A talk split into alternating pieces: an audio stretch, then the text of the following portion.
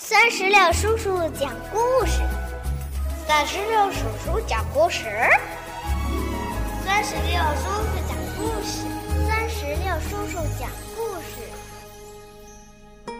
嗨，宝贝儿，你好吗？欢迎收听酸石榴叔叔讲故事，也感谢您关注酸石榴的微信公众账号。今天呀。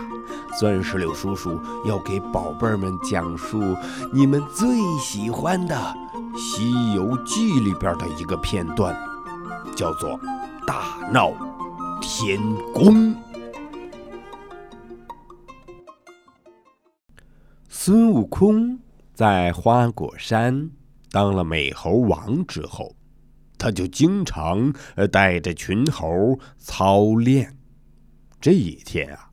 风和日丽，群猴在水帘洞前又练开了。嘿，哈，哦，啊！孙悟空拿起大关刀，也舞了起来。刀光闪闪中，忽然，只听“咣当”一声，大关刀呃竟然断成了两截儿。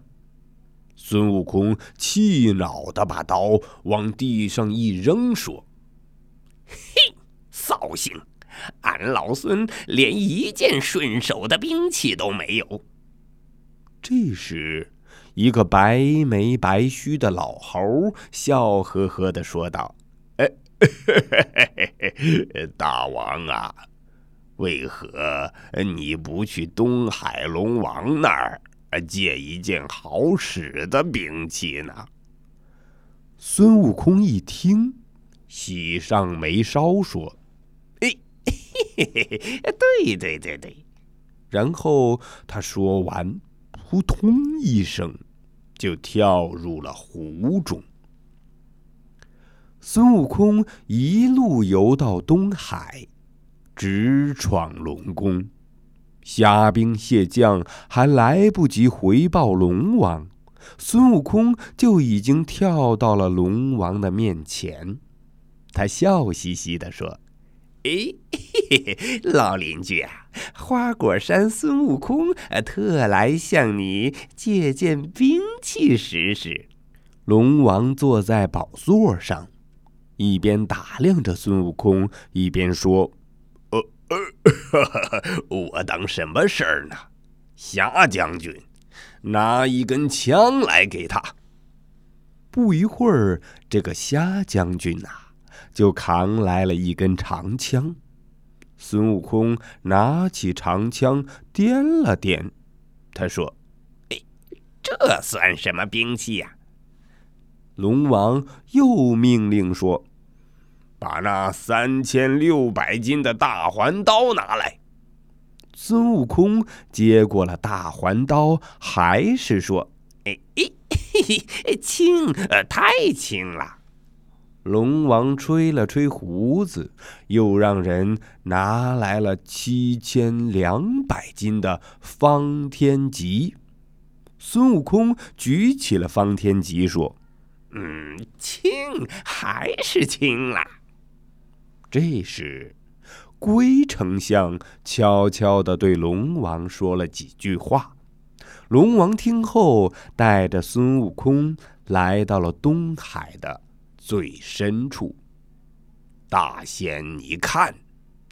龙王指着一根闪闪发光的宝物说：“这是一根定海神针，又名如意金箍棒。”重三万六千斤，大仙如果拿得动，我就把它送给大仙了。孙悟空顿时觉得眼前一亮，他说：“哎，好宝贝，可惜就是太粗了。”孙悟空话音刚落，定海神针竟然越变越细。孙悟空高兴地拔起了定海神针，舞了起来。龙王看了，目瞪口呆，忙反悔说：“呃，哎呦，大仙呐，这是我的镇海之宝，你不能拿走它呀！”孙悟空回过头来说：“哎，我说老龙王啊，如果拿得动，就送给大仙。这话是谁说的？”说完，孙悟空一个筋斗飞出了龙宫。龙王不甘心呐，就跑到玉帝面前去告状。玉帝一听，他就要命人去抓这个孙悟空。太白金星急忙劝道：“哎，我说万岁呀，这妖猴神通广大。”不如先让我去宣他上天，给他一个官儿做。如果他不服管束，再捉他也不迟啊。玉帝想了想，嗯，觉得有道理，就点头同意了。于是太白金星就驾着云来到了花果山。一只小猴发现了他。急忙禀报孙悟空：“大王，天上下来个老头儿。”这话音刚完，太白金星就来到了孙悟空的面前。“哎，我是天宫的太白金星，奉玉帝旨意，请您上天做官。”孙悟空一听，高兴地说：“哎。”上天，俺老孙正想上天去看看呢。孙悟空随太白金星来到了天宫，见到玉帝坐在高高的宝座上，孙悟空也不跪拜。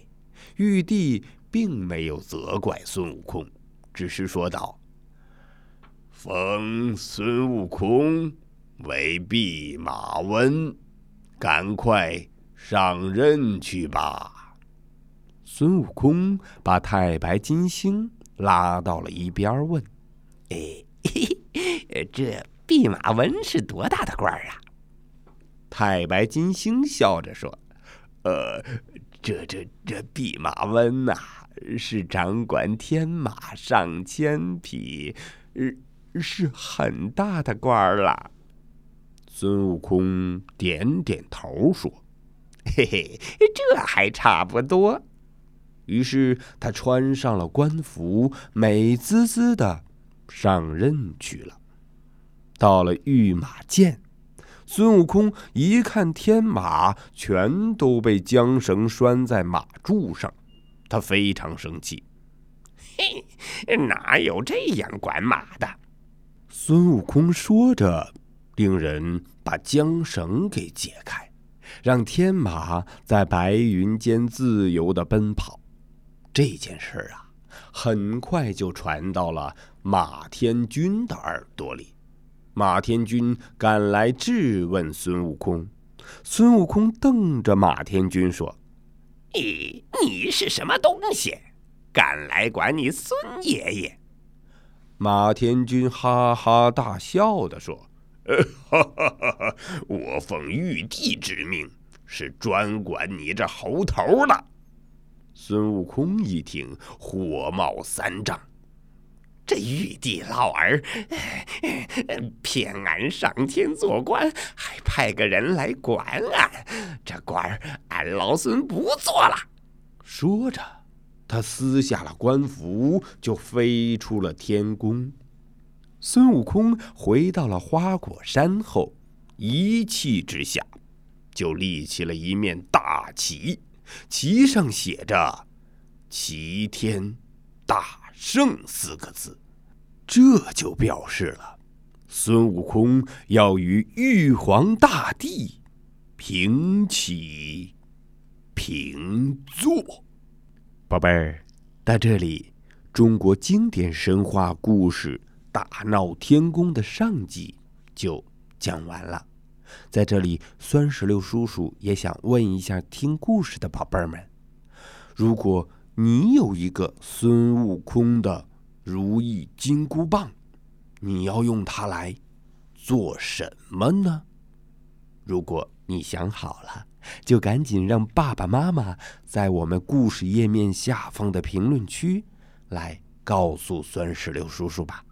好了，宝贝儿，让我们共同期待中国经典神话故事《大闹天宫》的下集。拜拜。